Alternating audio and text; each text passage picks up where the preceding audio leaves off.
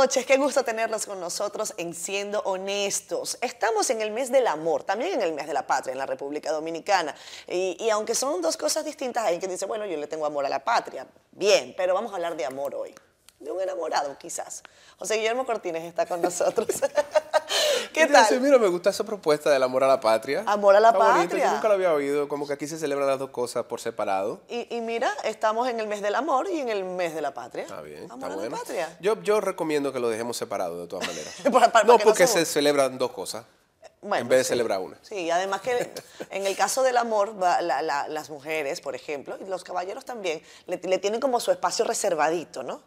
¿Cómo, cómo lo celebras tú ¿El eh, ese día? ¿O te parece una cosa muy comercial? Sí, Sí. sí, Como todo lo demás, aunque uno, uno entra en esa, en esa onda y, y- Uno y sucumbe. lo celebra, claro, lo celebra igual, pero todo eso. De hecho, si tú, si tú te fijas, el año entero está compuesto de ese tipo de, de fechas que mantienen la economía funcionando. O sea, Exacto. desde el, desde el San Valentín hasta, nos vamos hasta las Navidades, hasta el Thanksgiving, hasta el, eh, un poquito más atrás, el, el- el Halloween. El Halloween, O sea, claro. todo, todo va caminando en el año en, pos de que los negocios puedan funcionar y sacar provecho de No eso. es ni malo, no es ni malo. Solo que no se puede vivir nada más pensando en eso. O sea, usted no, No, puede dar amor nada más el día de los enamorados. Correcto. Eh, esa es una de las cosas.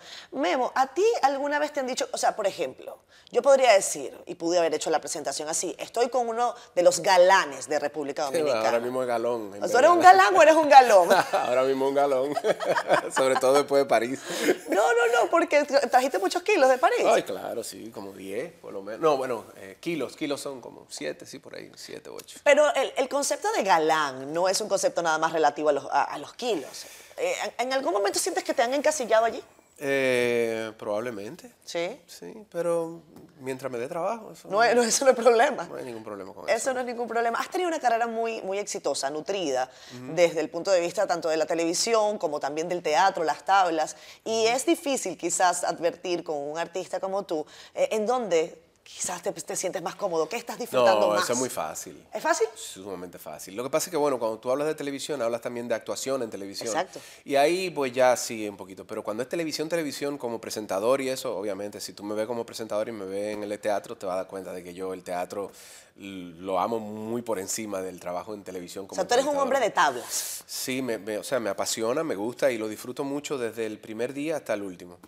Eh, el proceso del teatro eh, es, es algo embriagante para mí y que me, me llena totalmente. Entonces, yo pudiera pasarme la vida entera en eso. Lo que pasa es que, obviamente, uno tiene que, como tú dijiste ahorita, sucumbir a otras cosas para poder pagar los biles. Es- hay que pagarlos. obviamente, Hay sí. que pagarlos. Eh, ¿cu- ¿Cuándo surge o, o cuándo sientes tú que definitivamente el teatro es lo que te hace vibrar con, con mayor contundencia eh, en tu carrera? Recordemos un poco, quizás, para, no, para no recurrir tanto a Wikipedia, sino más hacia tu lógica, eh, porque es No, no, no, desde el primer día, más. desde el primer día. O sea, eh, mi- la primera oportunidad que yo tuve de hacer teatro lo hice con Nurin Sanjay, eso lo sabe todo el mundo. Sí. Eh, y la segunda obra teatral que hice en el Teatro Nacional también fue Grease, que fue el musical. Vaselina lo conocen en español mucha gente. Exacto. Eh, que de hecho eh, se repite ahora. en- eh, eh, Javier Grullón y Amaury Sánchez están produciéndolo de nuevo, lo cual me tiene a mí muy emocionado, porque quiero verlo, por primera vez sentarme a verlo. Fantástico. Ah, Sí. porque no vas a participar. No, no, no, quiero verlo, por Ah, eso digo. O ¿quieres sea, yo a en ver aquel- en a- hace 22 años creo que fue que nosotros lo, lo- lo pusimos en escena por primera vez aquí Ok. y fue un éxito total. Y la verdad es que el, el reunir una, eh, una disciplina que te hace eh, entrar en, en todos los sentidos, en el arte, o sea, en el baile, en el canto y en la actuación a la vez, además de presentarle el producto de tu trabajo al público en vivo, eh, es algo que no Es tiene muy igual. exigente también el Sumamente, teatro. Sumamente exigente. Y has tenido, como todos los artistas, eh, momentos de mucho éxito y otros quizás de no tanto. Claro, obvio, eso en todo. Eh, es bueno, pero yo creo que yo creo que eso pasa en, en- en Todo. en todas las carreras, En inclusive todo. un arquitecto, un médico también tiene eso. Pero ¿cómo se sobrelleva eh, no, el éxito, no, no el éxito, digo el, el fracaso desde el punto de vista actoral? Bueno, pero que el fracaso sería ya darlo por sentado, como que ya eso Sí. fue lo que pasó y ya no tengo y ya tengo que hacer otra cosa, ¿verdad? Eh, el- la etapa mala, el, el momento malo, pues se, se pasa haciendo otra cosa o buscándole la vuelta, ¿no? Como, como vuelvo y te digo, como lo pasa cualquier otra persona en cualquier eh, eh, profesión. Los musicales siempre han estado allí eh, para ti. Sí. recientemente yo lamenté muchísimo no haber podido ir a Hoy No Me Puedo Levantar, que me han comentado que ha permitido volver a ver en escena eh, esa capacidad de, canto, esa capacidad de, de puesta bueno, en escena. Mira, eh, de, poder ver aquí cantantes y, gente profesional en el arte haciendo lo suyo en escena, siempre lo ha habido. Eso no nunca ha, parado eso. Pero lo que sí trajo, hoy no me puedo levantar, es la magia del teatro musical. Sí, pero la magia del teatro musical en términos generales es algo grandioso que lo hizo también eh, eh, Mariposas de Acero. Ojo, que no, que no quiero que, quede aquí como que yo dije que en este año Mariposas de Acero también, y además de que tiene eh, el ser un musical original dominicano, tiene, tiene todas las de, las de ganar en, en lo que en puesta en escena se habla. Sin embargo, lo que nosotros trajimos fue algo, espectacular. Eh, nosotros utilizamos todas las barras del teatro, utilizamos todos los ascensores del teatro. Ya no, no podíamos, no, hay algo que brindar el teatro que nosotros no lo estuviéramos utilizando. Utilizamos el foso, los ascensores, las barras, utilizamos dos equipos de, técnicos detrás de escena para poder llevar a cabo todos los cambios rápidos que tiene el, musical y que te presentan en, en una situación en la que tú te quedas con la boca abierta siempre. Eh, o sea, pasa que una cantante se sube en la luna y la luna sube y se va. Y pasa que un cohete sale del foso y se va. Y pasa que camas salen del fondo y vienen desde arriba también. Y, tú tienes eso todo enfrente ahí mientras están cantando las canciones que fueron famosas en un momento de tu vida, que te, que te llaman y te transportan a ese momento. Entonces, bueno, e, eso es lo que traía Hoy no me puedo levantar y que yo creo que llenamos a, capacidad eh, el, sentimiento de todo el que, el que fue buscando eso. Y, además, no, sé en tu caso, además tú, tú debes tener como 25 años. Trabajando en teatro. no, no, digo porque en el caso de Mecano, por ejemplo, yo viví Mecano. Sí, y no, no es el caso necesariamente, por ejemplo, que lo que ocurrió con Grease, o sea, con Vaselina. Eran épocas distintas, nosotros no somos de los 60. No, pero, pero, bueno, está propuesta en los 60, pero la película no es de los 60, es de los 70. Pero lo que te quiero decir es como que no, era nuestra. Sí, no fue nuestra, nuestra. Pero, pero yo por mis hermanos sí, lo, sí lo viví, lo consumí igual. Sí, sí, sí. Yo, bueno si tú te pones a ver la música que yo escucho y todo eso, te vas a dar cuenta de que yo tengo muchos de mis hermanos eh, en, mi, en mi librería. Tú, tú, estás, a mí me gusta saber que tú eres un, un jazzista frustrado. No, no frustrado, ¿no? No, no soy frustrado, no, no, no, lo siento así. No lo sientes así. No, estando en el medio. Eh, bueno, pues puedes vivirlo también. Claro, claro que sí. Pero no te dedicaste a la música per se. En un momento lo intenté y la verdad es que eh, hay tanto de negocio dentro de esa parte del arte que no me satisfizo, ¿no? No me satisfizo porque, vuelvo y digo, o sea, para, para tú lograrlo ahí, tiene que haber mucho tiraje, mucho dinero por detrás. ¿En la música? bueno, sí, sumamente, sumamente. O sea, está la payola que mm. eh, iba a decir una palabra fea. Que, o sea, que es, imposible un artista local poder lograr poner su canción a sonar de verdad si no es por medio a la payola. Eso sigue, eso, eso se mantiene. Claro. Eh, sí, y no es aquí, eh, perdón, para que no vayan a pensar que yo estoy diciendo que en mi país tal cosa, no, eso pasa en todos lados. Bien, en todos lados ocurre.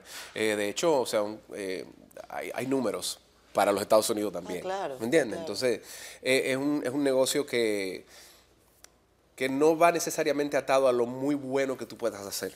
O sea, que no depende de qué tan talentoso seas, sino de cuánto estás dispuesto a pagar. exactamente. Mm. ¿Cuánto estás dispuesto a pagar o, o, en qué lío tú estás dispuesto a meterte? ah, claro. ¿Verdad? Porque tú puedes asociarte también con otras personas. Sí no sé, hasta lavar dinero si tú quieres, en todo caso, por, por decirte cosas, ¿no?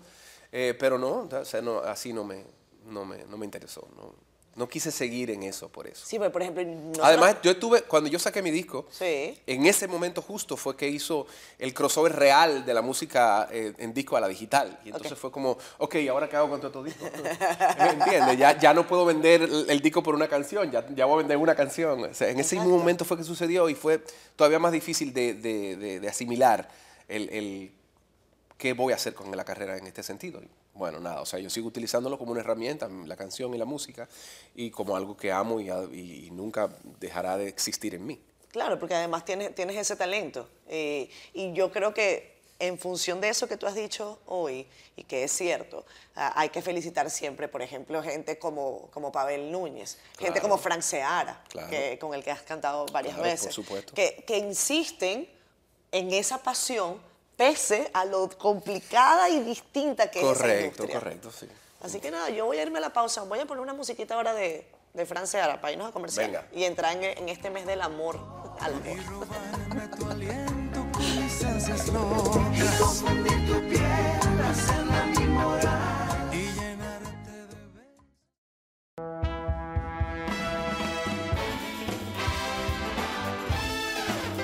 Regresamos con más, hoy con José Guillermo Cortines, Memo. La gente lo conoce como Memo y a él le gusta que le digan Memo. Como cualquiera de los dos, a mí me, hace... ¿Cómo te dicen tus hijas? ¿Papá? ¿Papá? ¿Papi? ¿Memo? No, nunca, nunca, Memo. Nunca. Dos niñas de edades totalmente distintas. Fueron mi primer matrimonio y mi segundo. Dos ejercicios eh, diferentes. Volver a ser papá. ¿Hace cuántos años tiene Amelie? ¿Cuatro? Amelie tiene, va a cumplir cinco ahora. Ok. Y Mara 22 en, en julio. O sea, sí, se llevan muchísimo. Son, es una experiencia totalmente diferente y nueva. Te digo nueva porque en aquel entonces eh, era el papá duro, el y ahora no, ahora Meli hace lo que le da la gana conmigo. Tengo que ser sincero. ¿Es así? Ay, sí, totalmente. Totalmente. ¿Y, y, por qué? ¿Por un ejercicio de aprendizaje? No, no, no, yo creo que ya, es que ya me agarró en la edad de, en la edad de ese abuelo. O sea, ya, yo lo que tendría que hacer es, malcriar a los de Mara. Pero no, me llegó a Meli, entonces bueno, y entonces ya vuelvo y digo, está en la edad, uno está en la edad soft, ya de que yo le veo los ojitos que me mire y digo, está bien, lo que sea. Haz lo que tú quieras, haz lo que tú quieras con nosotros. ¿En algún momento pensaste, eh, Memo, y hablando de ese amor a la patria, con el que preferiríamos a veces dejarlo de un lado a otro, ¿pensaste que, el escenario debía ser fuera, fuera de la República Dominicana de manera permanente? Yo sé que tú hiciste muchas eh, novelas en Miami, que te fue muy bien en Telemundo. Eh, ¿En algún momento eso se planteó como una situación permanente? Pues sí, sí, lo que pasa es que cuando yo me fui a Miami, primero no fue un plan que digamos que yo trabajé mucho. fue, déjame ver qué pasa. Y me fui, a, me fui a, trabajar allá y de hecho sin parar, yo duré cinco años trabajando, sin parar. Pero habían dos compañías productoras en Miami. Estaba, bueno, habían tres antes de yo llegar. Una cerró justo antes, justo cuando yo estaba llegando, y quedaban dos, Venevisión y Telemundo. Entonces Venevisión, yo trabajé mucho con Venevisión. Cuando no estaba con Telemundo, estaba con Venevisión. Entonces volvía otra vez y me iba brincando de un sitio a otro. Y eso me daba mucha alegría a mí, porque no, no solamente económicamente estaba muy bien, sino mm. también que estaba trabajando y estaba haciendo algo. Eh, cuando cierra Venevisión, que solamente queda Telemundo, si tú no estás en la producción que está actualmente corriendo, entonces tienes que esperar que venga la próxima a ver si entras. Mm. Y entonces ya sí comenzó a, picarme eso de la incertidumbre y de, ok, yo no estaba dispuesto a hacer otra cosa que no fuera lo que yo sé hacer. O sea, yo no me iba a buscar un trabajo mientras tanto ahí en una tienda o en un bar o en un restaurante para ver lo que pasa mientras tanto hasta que venga la próxima producción. No diciendo, o sea, yo estando claro yo que yo tengo trabajo aquí en mi país. Entonces dije, no, yo mejor me regreso y si se presenta otra producción, eh, pues entonces vuelvo a Miami. Y de hecho así fue. Eh, hice tres producciones ya habiendo regresado a República Dominicana. Me devolví a CIA y volví otra vez para acá. Eh, pero ya tengo como casi, casi cinco años que, que, ya estoy aquí totalmente y que no he vuelto a trabajar allá. En Estados Unidos la, novela se le conoce como la soap opera. bueno, son, sí, aunque, aunque ya cuando es soap opera eh, son interminables y, y, no, no tú coges un personaje de niño y termina cuando te muere. hay, hay, novelas que han sido así también. Days of Our Lives, todavía sí, Yo recuerdo, por ejemplo, una que duró muchos años y que cambió la realidad política de, mi país, que fue Por estas calles, que fue una novela larguísima, una de las más largas de la historia de Venezuela, y que uno decía, esta, esta novela no se va a acabar. De hecho, se reescribía eh, diariamente. Ibsen Martínez escribía la novela en función de lo que el periódico traía en la mañana. Era una locura. Y, eso funcionó. Eh, en algún momento, ¿cómo has visto el tema de, la, novela? ¿Y, cuál ha sido quizás el personaje más retador de tu carrera, eh, Memo? Oh, wow. No, bueno, tanto como retador, yo tuve uno que era tartamudo y, por, la, por la, eh, lo específico que era, eh, y, no, y no, yo no podía, tú entiendes, quedarme pegado en nada porque entonces le voy a, dañar el tiempo a la, a la novela. Eh, entonces era, era, una tartamudez mínima que fácilmente se me, se me, pegaba a mí en mi casa también. Y yo, ¿Ah, llegaba, un poco con ella, no, no por aquello de, de, vivencial, ni mucho menos, sino porque te pasas el día hablando así y de pronto llega un momento en el que te, te trancas también. Eh, esa por, esa por esa cualidad específica, te puedo decir que fue la más retadora. Aunque han habido otras como Marido en Alquiler, por ejemplo, el, el cual físicamente yo tenía que estar muy bien durante la novela completa. Em, y no sé, después lo otro todo ha sido trabajo normal, que no es que, no es que tampoco sea, no que sea fácil, cosa, no es que sea fácil ni cualquier cosa, pero siempre tiene una que otra cosa, pero tanto como retador en, en términos generales así, No, yo diría que es mi trabajo y yo lo disfruto muchísimo y, y por esa cualidad específica te digo, bueno, en el rostro de la venganza sí, tal vez el, el personaje tenía eso, que era un poquito eh, cansón y difícil, pero, pero después de eso todo bien. Yo, yo te digo, yo tengo una admiración profunda por, por los actores, por ustedes los actores. Porque digo, ¿cómo tienen esa capacidad de, de memorización, de, de entrar en, en, la piel y el personaje de otro? Acabo de ver una película que no sé si la has visto, que es sobre Elvis Presley. Claro. Increíble. Sí, sí, sí. Eh, yo no podía creer el personaje. Yo La decía, el caracterización, tipo se tragó Sí. literalmente a Elvis Presley. Y sí, quizás sí. eso es a lo que apunto con mi pregunta. ¿Algún rol que, que tú digas, óyeme, esto definitivamente cambió mi carrera o, o dio un impulso por el reto que significó? No lo sé. O, o si en tu caso ha sido más el trabajo Lo sostenido. que pasa es que, no, yo, mira, yo trato con mucho respeto a cada uno de los personajes, Sí. aunque sean personajes pequeños. Eh, digo pequeños de poca duración dentro de una producción. Yo he estado tanto en una novela completa como he estado, por ejemplo, 15 capítulos nada más, porque es un personaje especial o por lo que sea. Eh, y cada uno de esos personajes yo lo trato con el mismo respeto. Yo no siento que, que- que me debo más a uno que a otro, ni tampoco que hay uno que me haya cambiado la vida. Yo siento que, que de hecho si, si nos vamos a, a- pensar en que el trabajo me ha cambiado la vida, tengo que irme de nuevo a mis inicios. Claro. Porque fue esa decisión que yo tomé hace tantos años atrás que el que me ha puesto en el lugar donde yo estoy para trabajar en esa producción. Entonces, a todo eso, cada uno de los peldaños que yo he, que yo he subido y que yo he escalado eh, durante mi carrera son importantes para mí, aunque sean imperceptibles para el público general. Eh, entonces, no, no lo vuelvo y digo, o sea, sí, eh, cada uno tiene lo suyo y si me preguntas cuál es mi preferido, te voy a decir el último, porque es el que más tengo presente, el que más eh, me, me si- me ha significado algo últimamente. El de hoy no me puedo levantar, que, que también requirió cambio físico, que una- tiene un, una- un arco de, de- sentimientos, Mario, sí, Mario, sí. Postigo. Eh, tiene un, un arco de, sentimientos y un cambio eh, dramático en la obra eh, bien, bien importante. Y, y- y te puedo decir, bueno, ese personaje, pero ese personaje no puede ser más que Gastón de La Bella y la Bestia, que aunque fueron uno- unos muñequitos, era, Wow. era un personaje dramático bien fuerte. No puede ser más que, que, que Marius Pontmercy de, de, de Los Miserables, ¿no? ¿entiendes? O sea, cada uno tiene lo suyo y yo igual los respeto y los quiero a todos por igual, como si fueran mis hijos. Hablábamos en la parte inicial sobre el teatro y, y leía a José Llano, que fue el productor de esta última obra, eh, hablar sobre la dificultad de tener piezas originales en la República Dominicana, una ausencia todavía de una ley eh, del teatro, eh, sobre la cual quisiera consultarte. Claro. Ustedes, la, ¿cuál es la conversación que tienen los actores de la República Dominicana sobre esto? Los que están en el sector, Pues mira. porque a veces se contamina el debate, Memo. Eh, La realidad es que, que cada sector eh, está eh, tratando de lograr cosas por sí solo. Y si hay algo que ha enmarcado a los dominicanos desde hace todos los años del mundo hacia, hacia el día de hoy, eh, es que no somos muy unidos en tomar decisiones, eh, lamentablemente. Entonces, yo, yo pienso que lo que ocurrió con la ley del cine, que es fabuloso, debió haber sido la ley de las artes.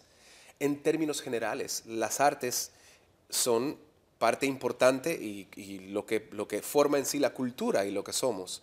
Entonces no podemos poner de lado, ni podemos tener un, Ministerio de Cultura sin dinero, no podemos tener, debemos tener eh, el arte, eh, tanto como, como se respetó eh, cuando, cuando, cuando Francia en su época llevaba a los artistas y los ponían a vivir para, para crear, nada más. Me doy a entender, y no, no quiero exagerar, no quiero tampoco decir, bueno, a, a los artistas que los muden en un palacio ahora y que y se pasen la vida nada más haciendo esto, pero, pero debemos tener algo, debemos tener algunas facilidades para poder hacer nuestro trabajo que al final se devuelve como educación. Eh, y, y eso no lo tenemos. La ley del cine es genial, es perfecta, ya está hecha, qué bonita es. Vamos a, a darle eh, los mismos beneficios de esa ley a un escritor para que haga un libro. Vamos a darle los mismos beneficios de esa ley a los pintores para que expongan sus obras, a los fotógrafos, ¿entiendes? A los escultores.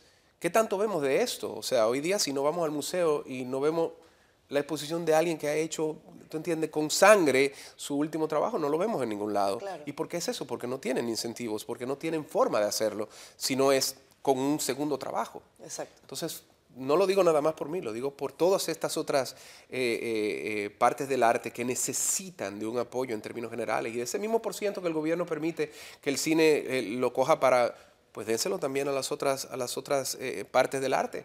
¿Por qué no? Porque Así tenemos un teatro más asequible para todo el mundo. A mí, o sea, a mí me encantaría que mucha gente fuera a ver Hoy no me puedo levantar y no puede hacerlo por el precio que nosotros tenemos que ponerle la boleta, ah, porque eso es lo que nos cuesta poner esa e, e, ese musical en escena.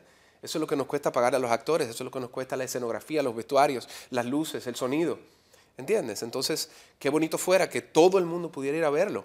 Y eso solamente se logra con apoyo del gobierno. Y el gobierno es el que tiene que tomar el cuerno por, por el, toro por los cuernos. claro, ¿Entiendes? claro. Y, por ejemplo, obras como, como esa, ese musical, como Hoy no me puedo levantar, eh, bueno, uno no va a ponerse en, el mismo plano quizás que Broadway, pero ¿por qué no podemos ver, ¿Por qué no, ¿por qué no podemos pensar en temporadas? ¿Por qué no podemos pensar en que esta obra va a estar tres meses y que usted puede ir todos los días? Y, bueno, una cosa va de la mano con la otra. O sea, hoy día hay, productores que no tienen la oportunidad de hacer su trabajo porque no hay un teatro. No hay salas. Donde presentar, no hay salas. Entonces, eso se activaría inmediatamente. No hay salas, perdón, y las salas que están están con serios problemas. Serios problemas o, están comprometidas porque hay una graduación, una cosa así que no, no debería ser. Pero Memo, tú me acabas de hablar del Ministerio de Cultura. Eh, el, Ministerio de, Cultura, por eso te digo, el Ministerio de Cultura no va a funcionar solo nunca. Está claro, el Teatro de Bellas Artes, nosotros quisimos hacer una grabación allí hace poco y no fue posible. Bueno, porque están renovando. Pese a toda la buenísima disposición del equipo de, Bellas Artes, debo decirlo. Eh, pero bueno, tienen problemas con el aire acondicionado y hay un problema de falta de recursos, pero hay gente que entiende que la y Lo, y lo de, bueno, me consta que lo del Teatro Nacional, tanto de Santiago como el de aquí y, Bellas Artes, está resuelto, pero eso necesita el trabajo que hay que realizar para lograr arreglarlo, que es por lo que no están dejando hacer absolutamente nada en Bellas Artes, porque lleva un tiempo de renovación. Pero, pero vuelvo y te digo, si hubiese mucha gente produciendo, estuviéramos produciendo en cualquier esquinita. Está claro, está claro. Así es. Vámonos a comerciales, ya regresamos con más. Esto es Siendo Honestos con José Guillermo Cortines. ¿Tú eres honesto? Yo, depende. ¿De qué? ¿Con quién? Vámonos a pausa. está bueno.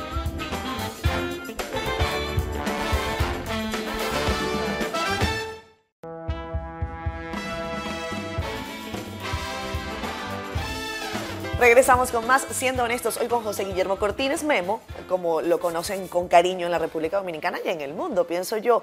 Eh, José Guillermo, ¿cuál es eh, el, momento que tú estás disfrutando más con tu familia? Yo entiendo que cada día se nos hace difícil a todos, a todos, reservar un espacio con las mejores condiciones posibles. No voy a decir perfecto, ¿no? Pero hay una dinámica de estrés total. Sí, pero no, fíjate, yo si hay algo que yo le agradezco a a papá Dios todos los días. Es que yo, yo vivo en el, en el segundo piso, en el primer piso vive mi papá y mamá. Sí. Entonces nosotros todos los días, yo, esto es una costumbre que, que, hemos mantenido desde que yo era pequeño, comemos a la misma hora todos juntos el almuerzo y eso lo está también, se lo estamos pasando ahora a Meli. Okay. Entonces va mi sobrino, mi papá, mi mamá, mi esposa, mi mamá eh, y yo.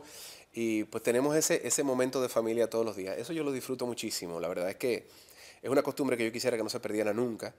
Eh, y, Porque ahí en el almuerzo se hablan las cosas oh, del día a día. Claro, claro. A veces se tiene una discusión. De pronto. Sí, o sea, se resuelven incidentes. No necesariamente se resuelven incidentes, pero, pero sí ha, habido de todo un poco. Siempre hay espacio para un café eh, con sal. Claro, es una, es una, es una mesa de familia y como tal pues debe ocurrir cualquier cosa que pase en familia. Nosotros somos muy cercanos, mi hermano y yo. Mi hermana vive, vive en Houston, mi hermano aquí, y, pero, pero a pesar de la distancia, nosotros siempre estamos en contacto. Eh, somos una familia muy unida y, vuelvo y digo, eso quiero yo pasarle a mis hijas también. Tu carrera no tiene escándalos, Memo. No han habido, ¿no? Y, y eso es raro en el medio artístico. Bueno, si tú me preguntas, yo te voy a decir, mira, eh, yo, y te lo puede decir todo el que me conoce de, cerca, yo, yo soy como un extraterrestre en este medio, porque yo no soy ni fietero, ni soy tampoco un tipo que, que bebedor del que más, tampoco. Entonces, a mí sí me gustan las reuniones eh, en, mi casa con mis amigos, sí, me gusta sí, salir a cenar a algún sitio, eh, viajar obviamente como todo el mundo, pero, pero me mantengo como en un círculo cerrado en ese aspecto y yo trabajo lo que, lo que trabajo porque me gusta, no porque estoy buscando fama ni porque estoy buscando. Entonces, por eso a mí, eh, como dicen, yo no, yo no dependo de ningún premio ni nada, porque yo lo que sí quiero y sí, y sí valoro mucho es poder conseguir la posibilidad de siempre estar haciendo algo y de trabajar. Entonces, yo, que, que, que hayan escándalos, como hay mucha gente que los crean, Exacto. eh, yo, yo no, no- a mí se me ha ofrecido en algún momento, inclusive cuando llegué a Miami, una persona me dijo, mira, buscamos fulana, entonces le damos tanto a ella para que usted salga en una foto caminando de mano. Y yo dije, perdón. Ah, ah, sí, ah, como- como sí, si- sí, sí, claro. una- es una Sí, no, yo dije, no, perdón, no, no, yo no, yo no vine aquí a, a- a causar escándalo. Pero hay mucha gente que se mantiene y tú lo ves que, o sea, en su vida privada, personal y eso, son felices con su pareja y eso, pero para lo que todo el mundo cree, esa gente está matándose o están divorciándose o él la agarró con, a ella con ¿Qué con tan común es eso en República Dominicana? No, aquí no, aquí no es tan común. Pero te lo digo por mi parte No, en, en Estados Unidos sí. internacional. Sí, es internacional. que en Estados Unidos, en Miami sobre todo, hay una, una industria de, Sí. de prensa rosa allí. De cualquier manera, Sí. eh, y, y si te fijas, por ejemplo, tú me mencionaste ahorita Héctor Aníbal, tampoco Sí, es una tampoco gente de tiene escándalos. escándalos. No, si te, si te vas, por ejemplo... Que por cierto, Héctor Aníbal me va a matar porque viniste tú primero que él. Héctor Aníbal es mi amigo de vida y, y lo confieso. No es y mi lo hermano. adoro, ¿eh? No es mi hermano, pero no, no, no se lo digamos. A él y a, y a Ivette Marichal, a su, a su Claro, esposa. claro. Es lo que te Ah, digo, o sea, habemos un grupo eh, que, que estamos en los medios y que, y que no, mira, el, el mismo Lechuga que, que, que trabaja aquí también, y él, o sea, no, no han habido grandes escándalos. Se creó como una rosca, se puede llamar así, en- entre todo ese grupo de talentos que salió de Mango. Sí, claro, nosotros somos todavía muy Eh, unidos, somos familia. Es somos- como una- yo, yo digo una rosca en el sentido positivo, Sí, sí, ¿eh? sí, porque claro, hay gente claro, que claro. puede decir, no, es una rosca, que por ahí no hay nadie que entre. Pero, Pero también ¿hay, hay nuevos talentos? Ah, No, no, no, sí hay nuevos talentos, claro que sí, pero, pero entre nosotros quiero decir, o sea, no, eh, lo mismo con Carlos de la Mota, fíjate, o sea, que siempre ha tenido una carrera muy, muy chévere, no ha tenido tampoco, o sea, me, me dice como que eso es raro, pero sí, pero ah, dentro de mi grupo hay, habemos muchos que somos así. Exacto. Y que estamos, ¿te entiendes? Eh, nos hemos mantenido trabajando, O sea, presentando ustedes son el grupo de otro. los extraterrestres. Digamos, yo, yo me digo así porque yo digo, no, yo, yo, Sí. no, yo no siento que yo, que, yo es- que yo cumplo necesariamente con todas las, las cualidades que, que llevan la, la gente que, que está en el medio, pero por lo menos allá. Eh, pero, pero aquí sí, mi grupo, y mi grupo sigue siendo hoy día gente buena y gente con la que yo eh, puedo contar siempre. Y, y te digo sobre esa, porque ustedes están en plena, en, en plena capacidad, en plenas funciones, pero hay, hay una nueva eh, camada de jóvenes actores, de jóvenes que están haciendo esto. ¿Qué Y estás, buenos, viendo? y ¿Qué muy- estás viendo en ellos, Y Memo? muy, muy, muy Mencióname buenos. algunos. No, Javier Grullón. Sí, pero Javier no es tan joven, ¿eh? pero Javier, lo vi yo con siete años. Ah, ok, entonces sí es joven. Siete añitos. Eh, ok. Eh, Cuando yo entré a teatro, cuando yo estaba trabajando con Urín, él estuvo en esa primera obra como un extra. Y de hecho hay un video que yo tengo por ahí por YouTube donde, donde aparece una filmación que yo hice con una cámara y está Javi ahí. Sí. Y, y trabajar a su lado hoy día para mí fue una experiencia impresionante. O sea, lo, lo preparado, lo talentoso que es. Eh, lo mismo JJ también, que, que mucho más joven que, que el grupo mío y sin embargo son personas que llevan esa bandera a capacidad. O sea, hacen un trabajo espectacularmente bueno. Y como ellos, varios más. O sea, eh, eh, vi en el, en el grupo, por, por no, no te quiero mencionar uno por uno, pero vi en el grupo muchos muchachos. Eh, por ejemplo, los muchachos de Quintos, que tienen un grupo de, a voces lindísimo, y Natacha, Tomás, eh, eh, eh, Diana, o sea, son, son unos talentos espectaculares, o sea, voces y, y- un histrionismo eh, lindísimo que, que yo sé que va a dar mucho de que hablar en el futuro. Además de, además de talento, ¿qué, ¿cuál es tu recomendación para, para ellos? Porque No, no, no, no, no, no, no, yo, yo, la verdad es que yo siempre... Tú no estás para recomendar, no me vayas a decir eso. No, no, Memo. sí, Ah. pero mi recomendación es que siempre que, que hagan lo que, que- lo que les salga del corazón. Que- o sea, ese, ese es mi consejo para todo el mundo, porque lo hice yo y a mí me dio resultado. No sé si a otra, a otra persona lo haya hecho y no le haya dado resultado, lo siento. pero en mi caso específico, el haber seguido la intuición de que todos venimos a- a- a- al mundo con un don que Dios nos da. Así es. Eh, entonces, el, el tú descubrirlo y, y ponerlo en función es, es la parte que nos toca a nosotros. Claro. Entonces, yo creo que yo descubrí el mío y lo pongo en función. Que haya gente que le guste, que no le guste, bueno, eso ya está en cada quien, pero yo soy feliz cuando yo hago lo que, lo que Papá Dios me puso en el corazón y, y lo seguiré haciendo hasta el día que, que cierre los ojos. En la parte anterior hablábamos de la ley de cine y, y has hecho cine también. Sí. Eh, por supuesto, una de las últimas películas que se filmó en República Dominicana contó también con la, bueno, con la, con la participación, que entiendo que era la protagonista, de Jennifer López. y, y me gustaría que me hablaras un poquito de esa experiencia. ¿Cómo fue? Cuéntame. ¿Por qué? Hablemos de otra. No quiero hablar de esa. Bueno, ok. eh, yo, fui, yo, yo fui background actor, o sea, lo que aquí le dicen extra en esa película. Estábamos en pandemia. Ok. Me ofrecieron un personaje eh, que- para el cual yo hice algunas líneas y entendía que existía la posibilidad, obviamente, si tú estás haciendo línea, de que, te, de que vayas a, Sí, claro. a- a hablar en la película también, lo cual no sucedió después porque hubo un, un- no sé si malentendido o intención. Eh, y nada, y al final, pues bueno, estamos, habemos muchos actores en esa película, muchos actores de carrera aquí, como, eh, ¿me entiendes? O sea que, y nada, y, y la verdad es que me cayó muy bien haber podido trabajar en, en una época en la que estaba difícil el trabajo. Sí, claro. Y ya eso es lo mucho que te puedo decir. Yo, o sea, yo me paraba todos los días, iba, Tú no pasaba por compartiste, maquillaje. con, no compartiste con Jennifer López. Nadie compartió con Jennifer nadie. López, ni, Jennifer López compartió con Jennifer López. Ella misma, no, ella- ella o sea, sola. Jennifer López ni siquiera pasaba las escenas, o sea, la pasaba la, la, la stand-in de ella, o sea, la, la cercana a ella, que es la doble, su doble, pasaba las escenas cuando estaban ensayando. No, Josh Dumel sí, sí estaba ahí. Pero ¿cómo es eso? Para los que no tenemos ni idea de cómo pasan esas cosas. Bueno, eh, A ver, a ver, siendo ya honestos. Cuando, sí, sí. Siendo cuando, honestos, Cuando, cuando hay, cuando hay personajes y eso que de, de esta envergadura, que son tan famosos y tan eso, pues ellos tienen un stand-in que es un- una persona que entra al set para preparar las luces, para preparar el- lo- los, los planos y todo eso, sin que ellos tengan que ir a hacerlo. Entonces ya cuando ella va entrando, la stand-in de ella le dice, te paras aquí, haces esto, da la vuelta y haces tu escena, que ella viene con ella aprendida, obviamente, una profesional.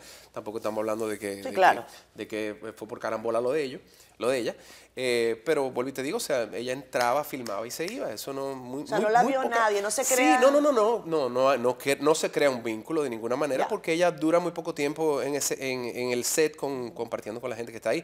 Y además es, es, es comprensible hasta cierto punto porque no hay tiempo para el chit chat y para estar tomándonos fotos si estamos trabajando, ¿entiendes? Entonces no todo el mundo lo comprende igual. A mí, a, a- mí ella, crucé palabras con ella en un momento, como ella cruzó palabras con alguna otra persona, pero tanto así como vamos a sentarnos a comer juntos, no. No. Nosotros... Con otros actores, Con sí. otros actores de los de la película, sí, claro. Claro, claro. Pero no, no con ella. ¿Y qué, cuál era la percepción de esos actores, por ejemplo, o de otros, no, no necesariamente de esa película? Tu percepción reciente de actores que vienen a la República Dominicana, y no solamente de actores, del, del crew que viene de otros países a filmar en el país.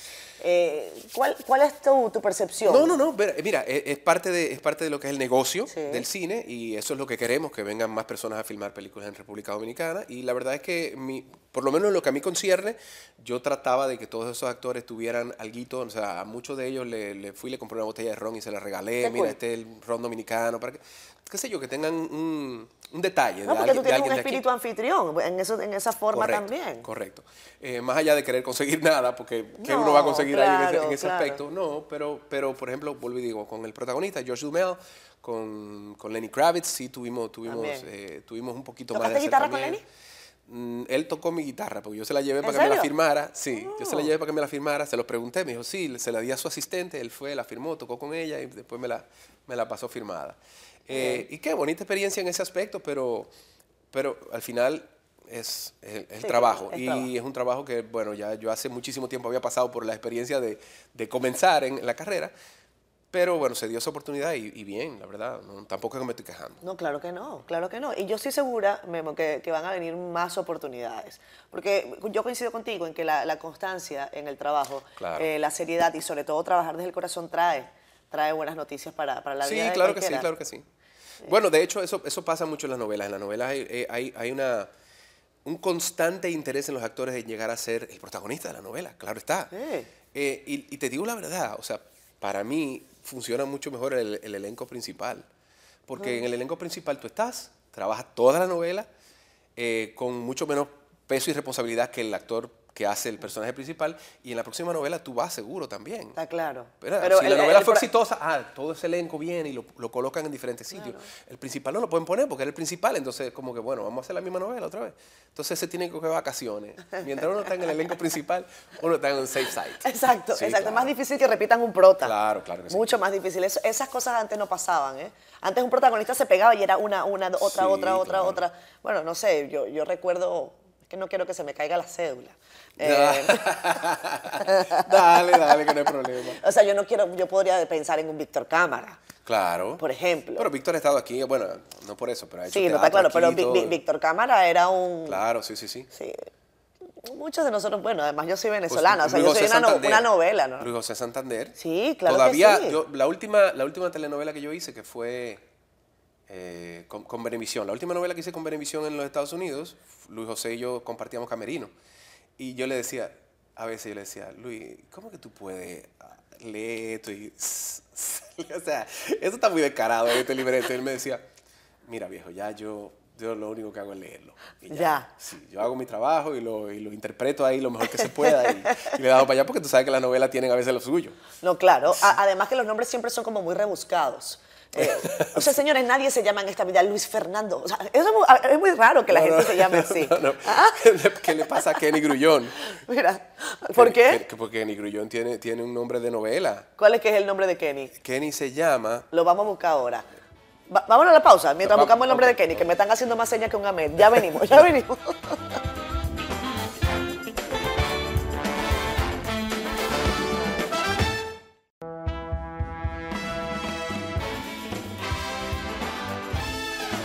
Esta es la última parte de este programa, de Siendo Honestos, con José Guillermo Cort- Cortines. Memo, hay una eh, constante eh, sobre el No tema del podemos dejar al amor. público así. Armando Ariel.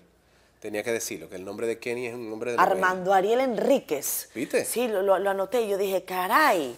Armando Ariel Enríquez. Saludos a Kenny, ¿eh? Saludos, querido Kenny Grullón. Y a, y Ana Rosina, su esposa, eh, que por cierto están haciendo un trabajo extraordinario. Kenny es un gran comediante. Sí, no, es un gran actor. Y, y un gran actor, Sí, y un es. gran actor. Eh, Yo, yo sé que él ha tenido un año un poco complicado con el tema de la salud, pero qué bueno que Pero se ya ha dado... no, está muy encaminado en, en hacer eh, el cambio y está muy bien. Qué bueno.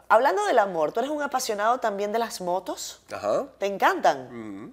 ¿Y, y Así es. cuántas motos has tenido? ¿Pocas? No, tres, cuatro. Cuatro he tenido. Así en, ¿Qué te en- en gusta el de- de- Lo, lo que me gusta, bueno, o sea, obviamente el, el- el ir en moto por, por la carretera te da la posibilidad de sentir el camino, a diferencia del carro. En el carro tú vas con aire acondicionado, vas con música, no escuchas, no, no respiras lo que hay en la Exacto. carretera, no nada. No sientes la temperatura porque tú das una temperatura Ah, claro. controlada. Eh, y la moto te da eso, te da el olor. del- Como una experiencia, ¿no? Sí, buenos y malos, eh, olores. eh, en términos generales. Si pero- pasa por Duquesa, por ahí, mira, bueno, la sí, verdad que no, sí, la coge otro sitio. No, claro. Pero sí, es, es- eso lo tiene. Y además, eh, el grupo de, de los muchachos con los, que, con los que yo monto, que son amigos de, de muchísimo tiempo también. ¿Cómo se llama tu grupo de motos? Las perras del asfalto. Ah, ok, gracias. Sí. Ahí está Ocean, mi- el padrino de mi Ocean, hijo. claro. Ocean. Ocean, Ocean Abreu. Las perras del asfalto. Pero qué lindo nombre, Sí, vale. Bueno, pero, que no, pero las perras son las motos, obviamente. Ok. ¿Qué, qué pensaban? ¿Qué pensaban? No, no. ¿Cuánto tiempo tienes en el, en el grupo de...? En el grupo, el grupo tiene ya dos años. Ok. Eh, y yo montando como 20 años. eh, pero, pero vuelvo y te digo, sí, siempre, siempre han habido como eh, buenas anécdotas de, esos viajes y conocer sitios. En República Dominicana hay tanto que ver y tanto que conocer. Y entonces nosotros llegamos a esos lugares en moto y es muy, es muy bonito, vuelvo y te digo, hay una camaradería, hay una... ti- Tiene, tiene lo suyo. Le, Eh, le voy a decir a, a, a Ocean que me, que me lleven la próxima. Claro. A ver, a ver cómo me va. Yo tengo una muy mala experiencia con, con ¿Por qué? moto. ¿Te porque- caíste? No, no me caí, pero la verdad que era muy muchachita. Los que son de Venezuela deben conocer eh, los Caracas. Una Mm. vez me llevaron y que había un encuentro de los Caracas. Me montaron en una moto BMW, una cosa grandísima. Yo tenía terror. Yo decía, voy a morir. Este es el momento. Pero bueno, Ay, me salvé. No, pero está lindo. Vuelvo y te digo, nosotros hemos dado inclusive la vuelta al país y todo. Y, y- y- Pero y- no hay respeto por los motoristas en República Cuando Dominicana. vamos en grupo, sí. Ok. En las motos, cuando ya van en grupo, de pronto con un, uno solo que vaya, que vaya en el centro. ¿En la ahí, ciudad tú andas en moto o en carro? em, puede, puede ser las dos cosas. ok. sí, pero te ahorras mucho tiempo en moto. Sí, pero a veces también si voy a una reunión o vengo a una entrevista y eso y está medio nublado, yo no, no quisiera llegar mojado, entonces prefiero eh, coger el carro para eso. Ok, y dime del tabaco. ¿Desde cuándo se ha convertido en parte de tu vida? A ver, yo, a mí surgió por primera vez eh, cuando yo estuve eh, trabajando en CDN eh, la primera vez en, en Unicentro Plaza. Y, y pasó porque mi jefe, Fernando Hasbun, Sí. está por ahí, salía todos los días a fumar. Yo decía, el único momento en el que yo puedo encontrar un, un espacio Un de break. paz donde yo puedo conversar lo que yo tengo que hablar con el presidente del canal en ese momento, era con, con el director del canal, era en ese momento. Entonces, nada, me compré un tabaco y me puse a fumar con él ahí. Eh, no es tampoco que yo soy el que más sabe, no soy Carlito Abate, pero, pero bueno, me gusta, es algo que, que lo Lo disfruto. has agarrado como un, como sí, un hobby, como una experiencia. hobby, pero no, no es que yo me... O sea, yo, yo te puedo decir, tú- a ti te gusta vivir la vida, esa es la verdad. Obvio. O sea, Sí, tú eres claro. como un vivant. ¿A- a quién no? En buen sentido. ¿A, a quién no? No, a mí me encanta también. Por ¿no? eso. Pero hay gente que se ofusca por decir, no, No. yo me voy a poner así. Entonces, pero esta gente como que no está disfrutando la vida. No, sí, mira, cuando hay, hay, cuando no hay, no hay. Como me dijo mi papá un día, mira, si el problema tiene solución, entonces no te preocupes. Y si no tiene solución, pues ¿para qué te va a preocupar? Porque no tiene solución. Entonces, dale para adelante ya. Es así, la vida es así también. Entonces, uno la, disfruta cuando hay con qué disfrutarla. Y, y se, uno lo que se trata es de ser feliz a como de lugar. Y eso por medio de la familia, por medio de los amigos, por medio a, los hobbies, por medio al trabajo. Eh, qué triste es tú pararte todos los días y hacer algo que no te gusta. Entonces, si eso te está pasando, pon sobre la mesa las posibilidades y busca ver, porque debe haber otra cosa ahí esperando por ti. ¿Qué te preocupa de tu país, José Guillermo? ¿De mi país? Bueno, el, tema corrupción es un tema mundial. Decirte que, en mi país, bueno, sería como decir algo que... Pero bueno, eso es algo que le afecta mucho y, la verdad es que nuestra isla es, tan, tan, tan, tan rica. Porque mira que agarrar uno que otro gobierno que entra y, y, sigue robando y otro que viene y sigue robando y otro que viene y concho, es difícil y, sigue pasando. Yo no, estoy hablando de nadie ni estoy señalando a nadie específicamente, pero sucede que muchas veces eh, para, las personas poder llegar al gobierno tienen que ceder, ¿tú entiendes?, favores a, otras personas que sí no vienen con buena intención. Y eso le pasa a nuestro país. Entonces, fuera maravilloso que pudiéramos todos conectar en, el, trabajar para el país, pero eh, eso es algo, yo no diría que, es un deseo perdido, algo que no, que no puede suceder, pero lo veo difícil. Tú sabes que fue maravilloso y yo me perdí también. Ese homenaje que le hicieron a Frank Sinatra. Uy, sí. Caramba, qué lindo.